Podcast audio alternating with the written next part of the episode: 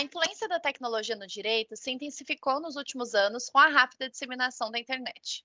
A rede dinamizou as interações, diversificou as formas de ensino e mudou o consumo de informações, impactando muito o mundo jurídico. Esse paradigma influenciou desde a compreensão do curso de direito até questões mais práticas, como a tramitação e o gerenciamento dos processos.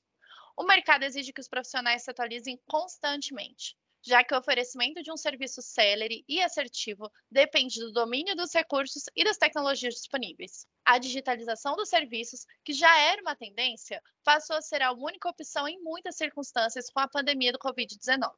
De acordo com o relatório Justiça em Números 2021, divulgado pelo Conselho Nacional de Justiça, 96,9% do total de novos processos de 2020 foram eletrônicos.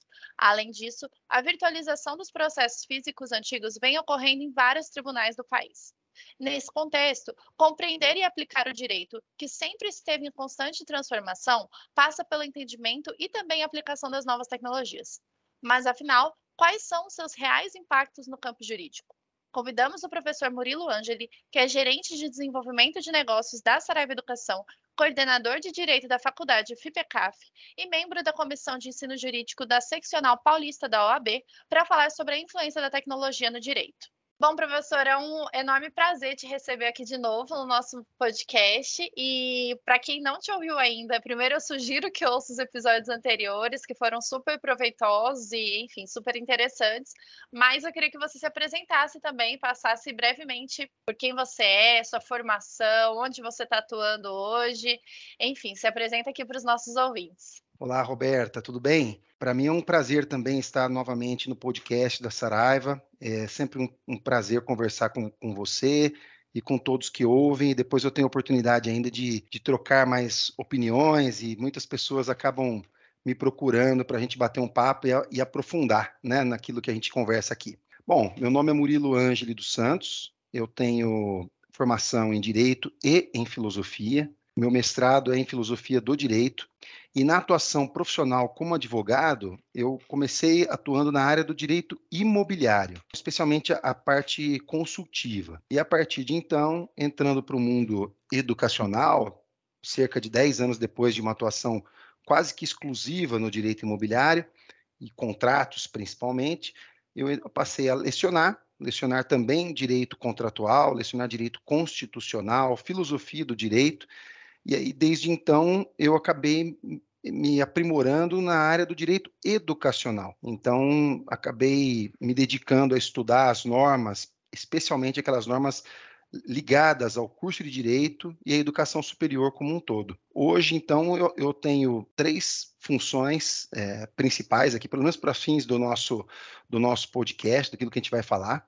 É, uma delas é ser membro da comissão de ensino jurídico da OAB de São Paulo. É, também eu, eu atuo como professor de direito na, na faculdade Fixai, na faculdade israelita do, de Albert Einstein, que é do Hospital Albert Einstein. Também atuo como coordenador do curso de Direito, da frente de Direito, não é só de um curso, mas de toda a frente de Direito da Faculdade FIPECAF, aqui de São Paulo. E também atuo na Saraiva Educação como consultor, como gestor de uma área de desenvolvimento de negócios. Então são vários cargos, tenho que equilibrar vários pratos ao mesmo tempo, mas em todos eles tem um conhecimento que que me é cobrado o tempo inteiro, principalmente o conhecimento atualizado, que é o conhecimento em relação às atualizações do direito e mais do que isso, aquilo que, que é cobrado nas normas educacionais para os cursos jurídicos oferecidos pelas, pelas instituições de educação superior.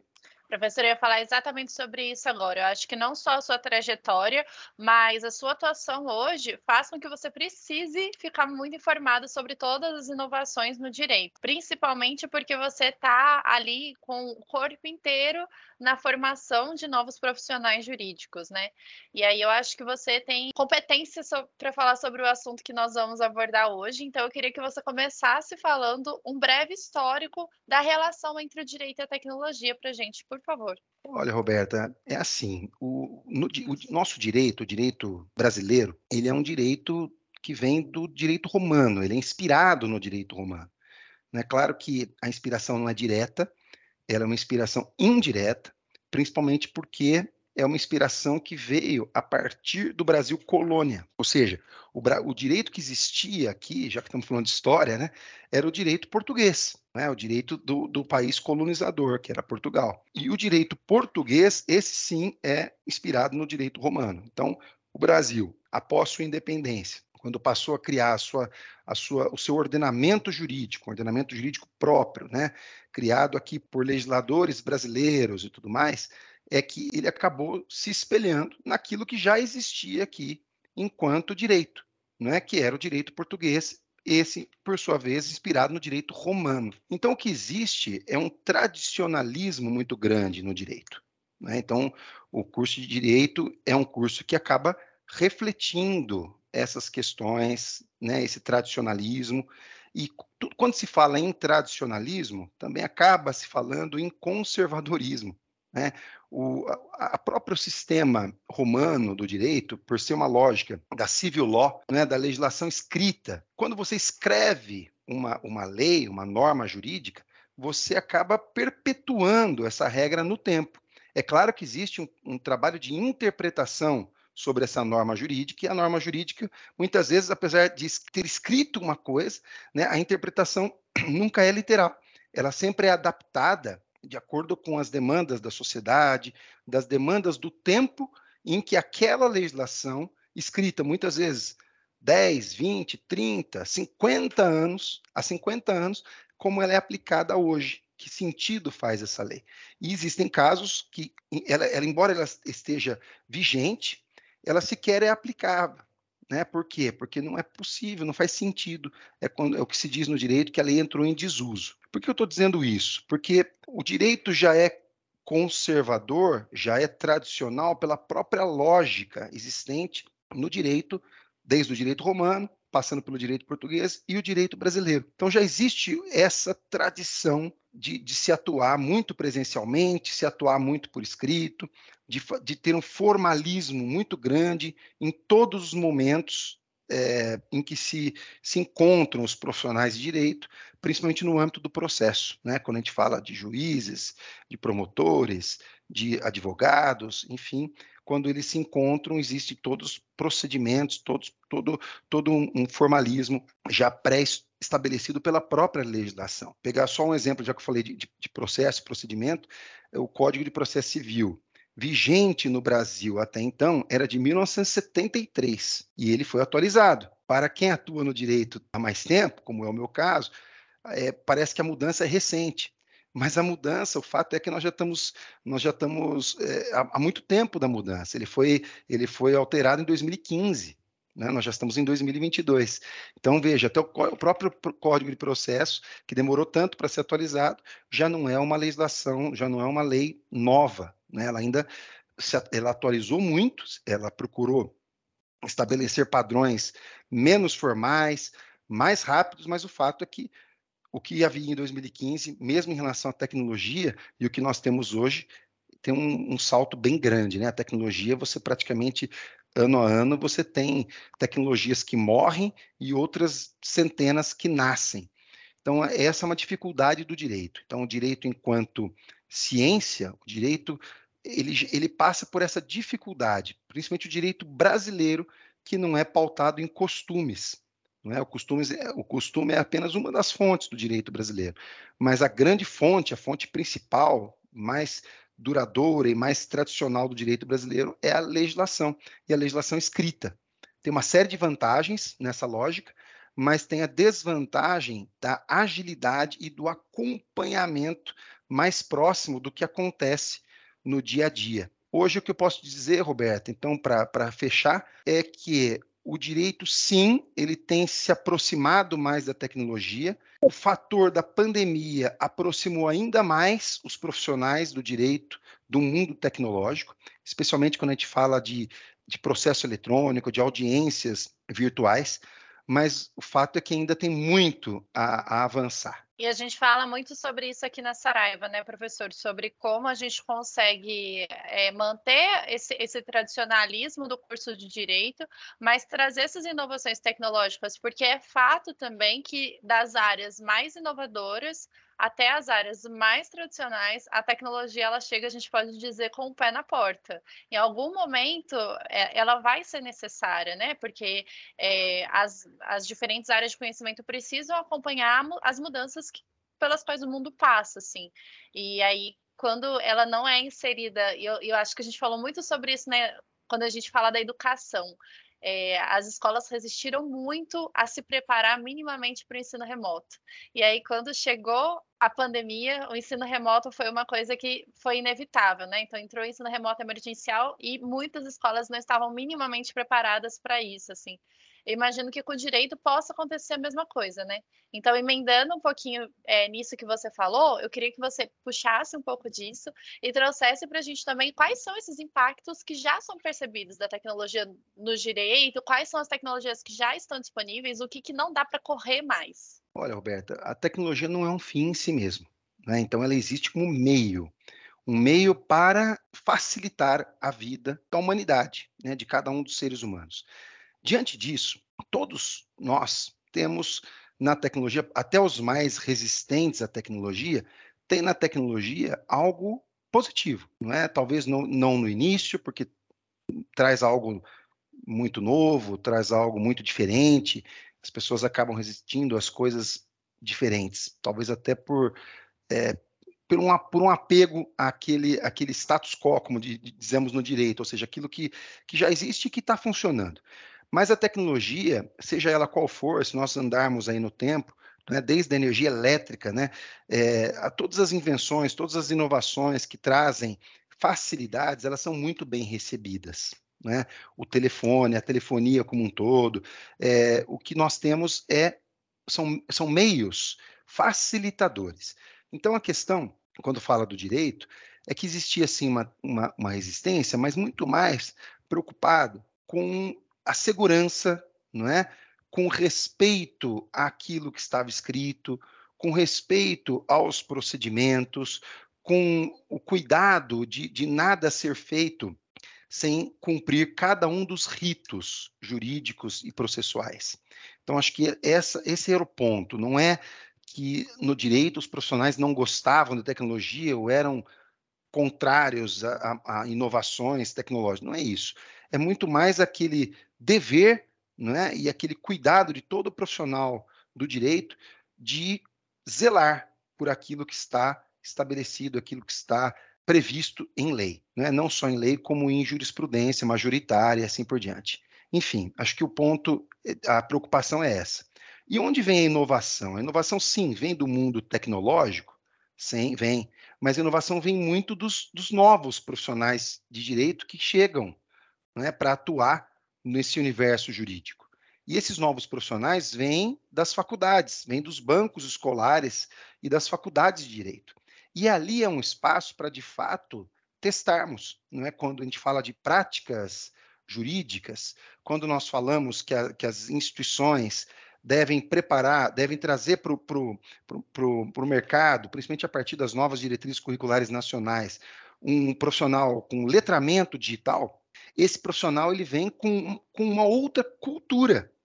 Então, a cultura do poder judiciário, a cultura do, do universo jurídico como um todo, ela acaba sendo alterada por esses novos profissionais que chegam com outro tipo de cabeça. Né? E não só aquilo que eles aprenderam na faculdade, como uma geração diferente, né, Roberto? A gente tem uma, a, a, uma, uma, nova geração vindo e a, outros se aposentando. Então, há, uma, um, um olhar natural mas muito diferente do que se tinha até então. E, de novo, a questão da pandemia. A questão da pandemia mostrou para nós que, que a tecnologia pode nos dar conforto, pode nos dar agilidade, sem desrespeitar aquilo que está pré-estabelecido, aquilo, que, tá, que a lei exige. Né? Então, acho que essas, essa, esses pontos são, são chave para alterações no mundo do direito. E hoje sim temos diversas ferramentas, né? Uma delas é essas, essas ferramentas de, de videoconferência, todas elas, muito usadas para as audiências, têm tornado a vida de advogados, de juízes, né, de, dos tribunais, uma vida muito mais fácil, muito mais econômica e muito mais rápida. Então, acho que essa já é uma tecnologia que veio mesmo para ficar. E quando a gente percebe a facilidade que a tecnologia nos concede de de poder fazer pesquisas jurídicas, especialmente pesquisas jurisprudenciais, mas todas elas, as pesquisas na doutrina, as pesquisas é, na legislação, quando você consegue buscar por palavras-chave, então você consegue alcançar um, uma quantidade de informações muito maior. Então você vai muito mais preparado para um caso do que lá no passado, há 20, 30 anos, um advogado ia, e mesmo um juiz né, o juiz de uma vara especializada, ele agora tem condição de, de consultar muito rapidamente legislação, jurisprudência e doutrina sobre as áreas. Os tribunais hoje têm adotado cada vez mais bibliotecas digitais, por exemplo. Professor, acho que um ponto de destaque da sua fala que mais me chamou a atenção aqui é sobre como você traz a tecnologia não só como ferramenta, mas como cultura, né? Principalmente, assim. É, eu acho muito interessante isso, porque a gente tem falado sobre essa coisa de como trazer a cultura da. Por exemplo, a gente fala não só da tecnologia da inovação, né? Mas a gente fala, por exemplo, sei lá, da experiência do cliente, do data-driven, enfim, várias outras, outras áreas que não se resumem a ferramentas, mas que precisam ser tratadas como uma cultura na empresa, na IES, no escritório, enfim, para que de fato consiga ser aplicado e consiga a gente, para que a gente consiga extrair os benefícios daquilo. Tem mais algum benefício que você consiga trazer? Que você já listou um monte para a gente aqui, né? Essa facilidade na comunicação, nas pesquisas e tudo mais. Tem mais algum que você quer apontar, professor? Olha, acho que o que há de mais novo é a inteligência artificial. É, então, uma forma de que não deixa de ser essa busca também de informações, né? A inteligência artificial pode muitas vezes até solucionar um caso. É claro que isso é muito difícil de falar, viu, Roberta? Porque nós temos decisões diferentes de juiz para juiz, de vara para vara, não é, de tribunal para tribunal. E por isso que existe essa, essa, essa, esse instituto, essa técnica jurídica de ter um tribunal lá na frente, na terceira instância, que vai dar a palavra final. A palavra final não significa que é a palavra certa, né? Mas o tribunal precisa pôr um ponto final para que um processo não se torne eterno e que se dê uma resposta àquela tutela que alguém pediu, que alguém precisa na sociedade, ou alguém, ou um grupo de pessoas, né, um, uma parcela da sociedade. Então, a inteligência artificial pode resolver aqueles casos mais repetitivos e sempre com atualizações, tanto do ponto de vista legal, quanto do ponto de vista jurisprudencial e doutrinário.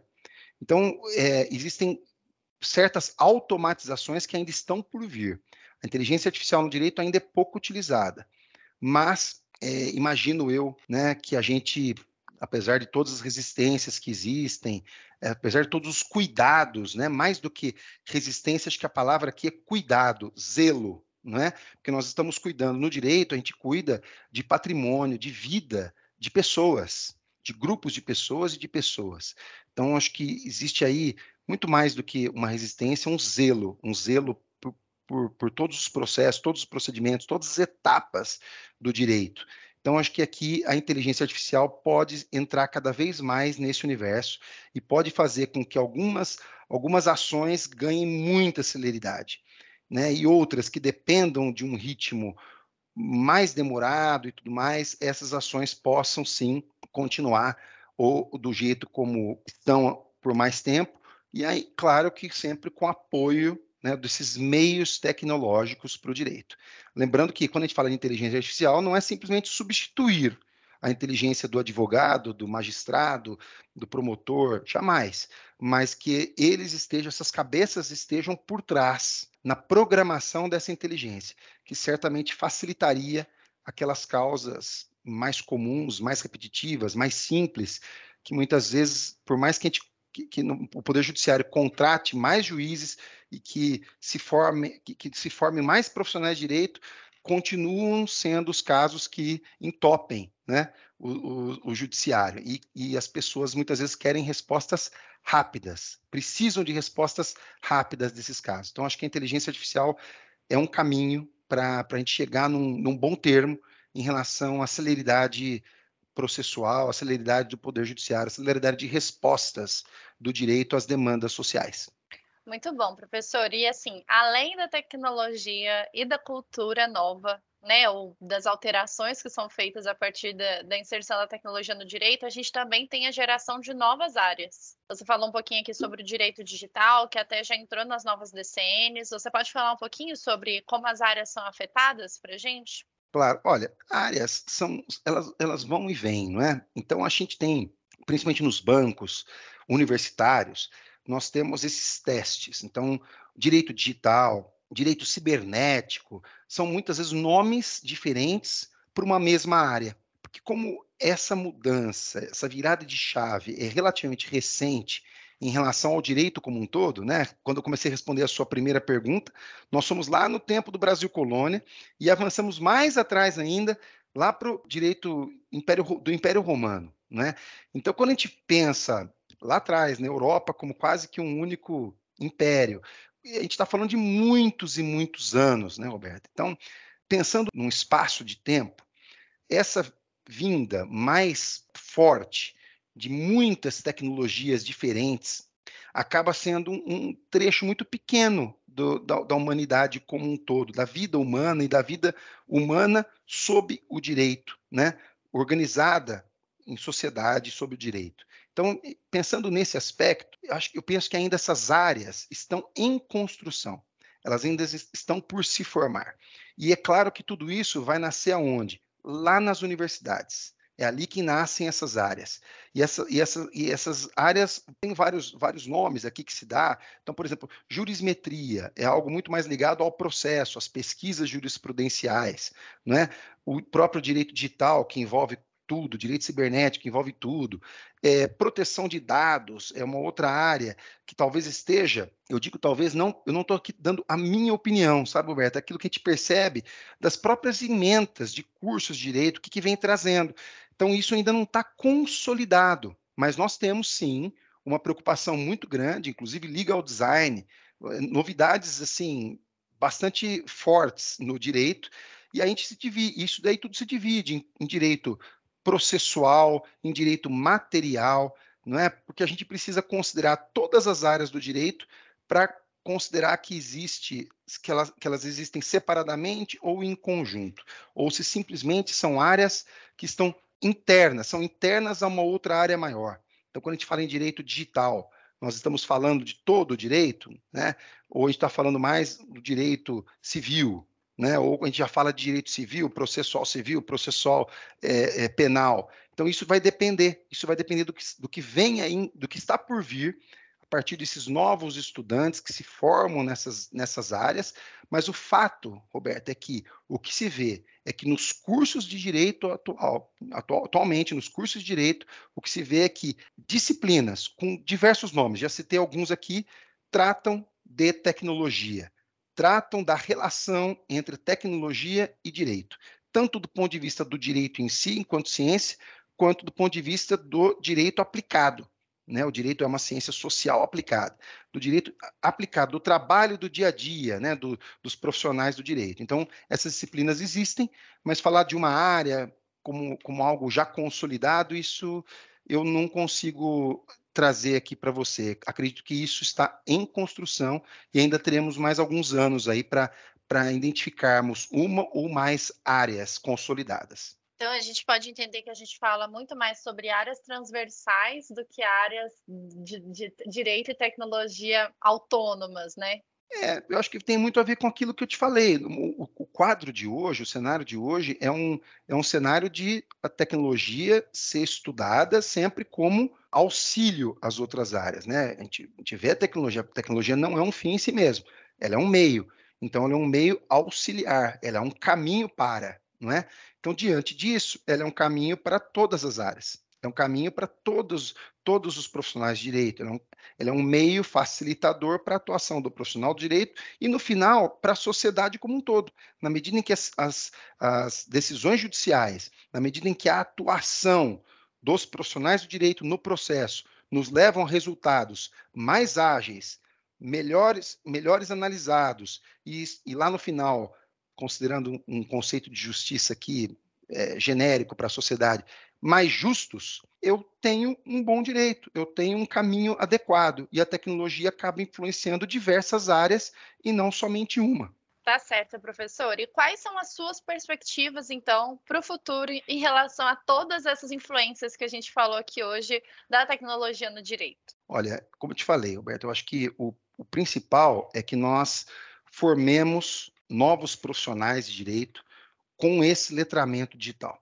E veja quando a gente fala letramento digital, ela não necessariamente é uma disciplina do curso de direito, mas também é uma, é uma área, não é? que vai acabar influenciando todas as disciplinas de direito. Então, quando a gente fala em letramento digital, a gente fala desde direito digital, direito cibernético, é, jurimetria, ou alguns casos as pessoas chamam de jurissimetria, é, de processo eletrônico, de e-commerce, de LGPD.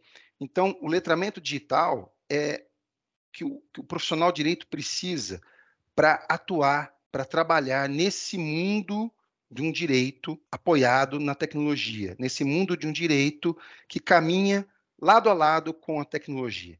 Então, acho que apoiado, inclusive, nela. Então, acho que essas, essas são as perspectivas. E como eu te falei, pensando em futuro, é um uso cada vez mais comum, cada vez mais fluido entre direito e tecnologia.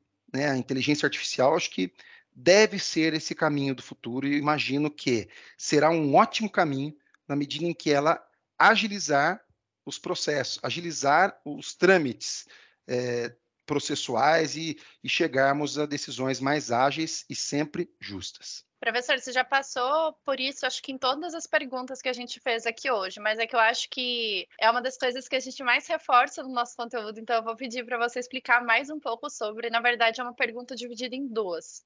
Primeiro, para os profissionais, como eles devem se preparar para esse futuro do direito e para as IES, como que elas devem preparar esses alunos do futuro? Quais são as competências que devem ser desenvolvidas? Como que o curso de Direito pode ter ali algumas adaptaçõezinhas e tudo mais? Olha, para o profissional do direito, a gente tem um, uma... uma eu, eu, eu, recomendaria, o profissional é o que está... Vamos falar do presente, né? do, do atual profissional do direito.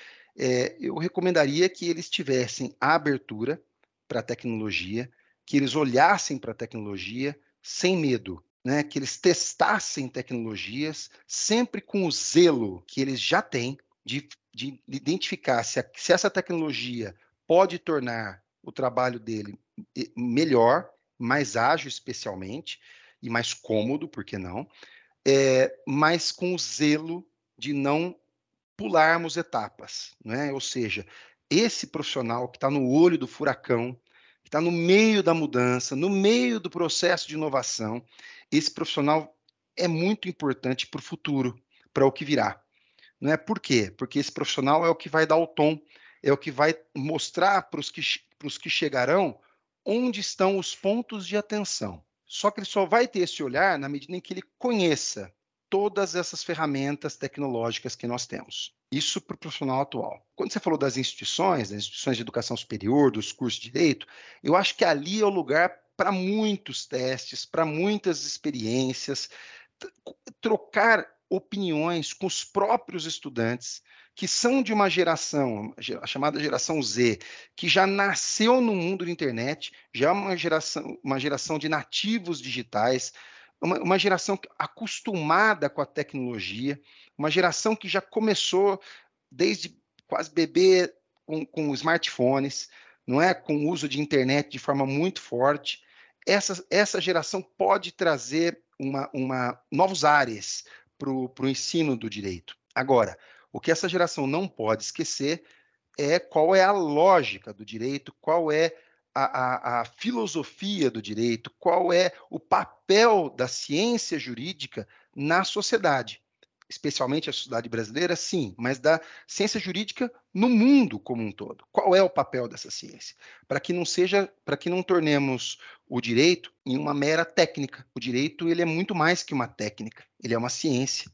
Então, né, na medida em que isso existe, na medida em que isso é incutido pelos bancos universitários, pelas universidades, nos estudantes, mas que ao mesmo tempo essas universidades, os professores tenham abertura para ouvir esses estudantes, para muitas trocas de experiências entre gerações, eu acho que as universidades podem dar respostas importantíssimas para os futuros profissionais do direito, que vão chegar ao Poder Judiciário, em todos os campos de atuação jurídica, e vão chegar com, essa, com, essa, com esse cuidado com o uso de tecnologia e, ao mesmo tempo, com o olhar que os profissionais atuais deixaram para eles, um olhar de pontos de atenção, onde a tecnologia funciona melhor, aonde ela funciona mais ou menos e aonde ela funciona mal, aonde ela pode ser algo negativo, onde ela pode mais atrapalhar do que ajudar. Tendo um olhar para os profissionais de hoje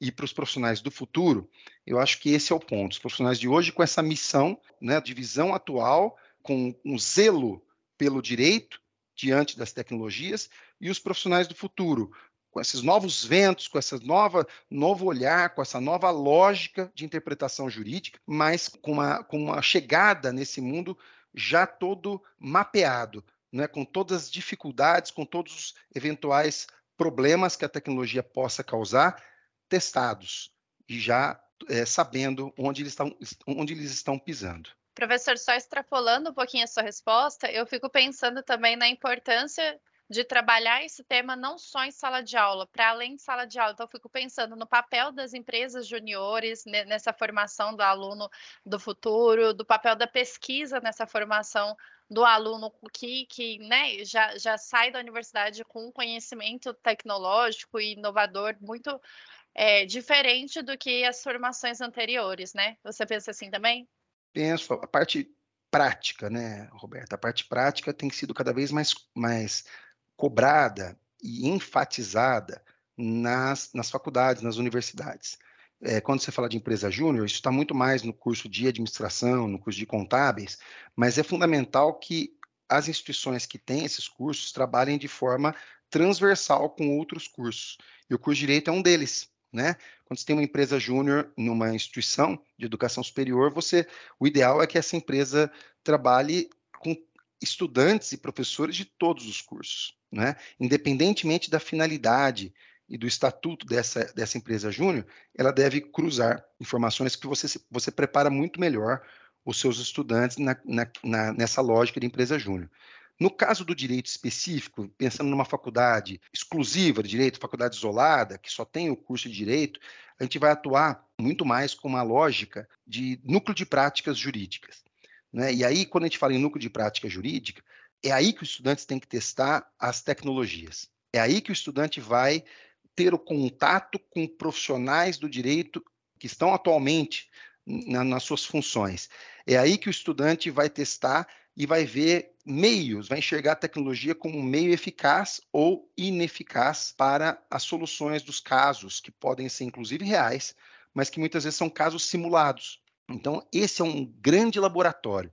Os NPJs são grandes laboratórios para o futuro do direito. E o NPJ que não estiver ligado à tecnologia, não tiver, não tiver muito, não tiver uma atuação muito forte de profissionais que entendem de tecnologia e que não resistam à tecnologia, estejam lá de fato para testar, esses núcleos de prática serão uma, uma trajetória para esses, para esses novos caminhos do direito num futuro que vejo eu que não é tão distante, é um, um, um futuro breve. Professor, muito obrigada por todo esse conhecimento. A gente já está chegando no fim aqui. Obrigada por trazer tanta coisa, é, tanta, tanta informação boa para a gente, por ajudar o profissional, por ajudar o coordenador do Direito, o professor. Tenho certeza que vai ser um conteúdo muito bem aproveitado pelos nossos ouvintes. E aí eu queria agora que você trouxesse dicas, referências, enfim, o que você quiser apresentar aqui a mais para os nossos ouvintes. Roberto, olha, é, primeiramente queria agradecer a oportunidade, né, de ter mais uma vez aqui nesse podcast com você. É, eu tenho sim, eu tenho quatro indicações de livros, é, dois deles do doutor Tarcísio Teixeira e dois da, da doutora Patrícia Peck Pinheiro. Então, do doutor Tarcísio Teixeira, eu, eu recomendo LGPD e e-commerce, e também o livro Direito Digital e Processo Eletrônico. São dois livros sensacionais para quem quer conhecer mais sobre direito, a relação entre direito e tecnologia. Da doutora Patrícia Peck Pinheiro, também outros dois livros. Uma delas, o livro Proteção de Dados Pessoais. E o outro é o livro tradicional dela, já um best-seller da, da doutora Patrícia Pinheiro, que é o livro Direito Digital. Então, acho que esses quatro, esses, essas quatro obras eu costumo usar quando eu vou pensar no, no curso de Direito, nas frentes de Direito, lá da FPCAF, eu uso muito o conhecimento que essas quatro obras me trouxeram. Em relação a dicas, acho que as dicas eu já passei ao longo das respostas, né? É o cuidado e, ao mesmo tempo, a abertura para as tecnologias, o cuidado com eventuais riscos para decisões é, eficazes, não é? E a abertura justamente para testes, isso daí se dá principalmente nos núcleos de prática jurídica das instituições, mas também com os profissionais de direito que, ora, atuam né, nos processos e tudo mais. E em relação a, a isso, acho que são essas dicas finais, Roberto, e agradeço muito a participação e desde já convido a todos, né, para que a gente possa aprofundar essas conversas em, em, presencialmente, seja lá na FPCAF, seja na, na, na, Saraiva, tão próximas uma da outra, ali na, na região da Avenida Paulista. É um prazer conversar com todos sobre as discussões que nascem aqui no podcast. Muito obrigada, professor. E por hoje vamos encerrando. Eu espero que você possa utilizar todo esse conteúdo em sua formação e em sua instituição de educação superior. Muito obrigada por nos ouvir e não deixe de seguir o perfil do Saraiva Educação Cast em seu distribuidor de podcast favorito. Lembrando que temos um episódio novo todo mês. Um abraço e até a próxima.